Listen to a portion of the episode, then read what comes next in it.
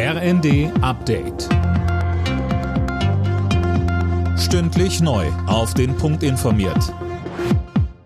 Ich bin Gisa Weber. Guten Abend. Aus dem belagerten Stahlwerk im ukrainischen Mariupol sind alle Frauen, Kinder und Ältere in Sicherheit gebracht worden. Das teilte die Regierung in Kiew mit. Fabian Hoffmann berichtet. In den vergangenen Tagen war es nach ukrainischen Angaben bereits gelungen, über 500 Zivilisten aus der Stadt und dem Stahlwerk rauszuholen. Nach wie vor sind auf dem Gelände hunderte ukrainische Soldaten, die sich dort verschanzt haben. Es ist die letzte Bastion des ukrainischen Militärs in Mariupol. Wenn das Stahlwerk fällt, hätten die Russen die strategisch wichtige Hafenstadt gänzlich eingenommen. Für Moskau wäre das ein wichtiger militärischer Erfolg.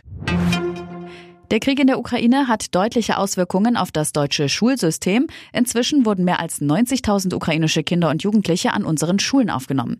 Das sagte Bundesbildungsministerin Stark-Watzinger der Rheinischen Post.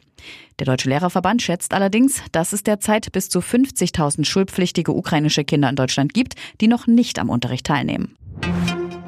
Am Weltkriegsgedenktag morgen werden in einigen deutschen Städten pro-russische Demos erwartet.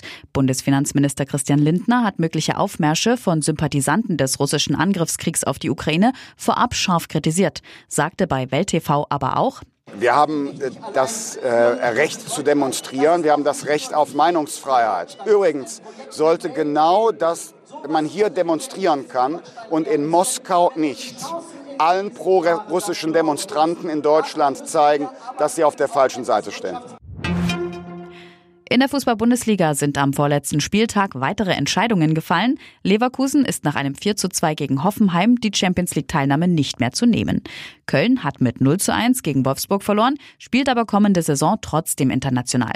Ebenso wie Union Berlin nach einem 4 zu 1 in Freiburg. Die Berliner Hertha hat den Klassenerhalt durch ein 1 zu 2 gegen Mainz weiter noch nicht sicher. Dortmund besiegte Absteiger Fürth mit 3 zu 1 und Schalke spielt kommende Saison wieder in Liga 1. Alle Nachrichten auf rnd.de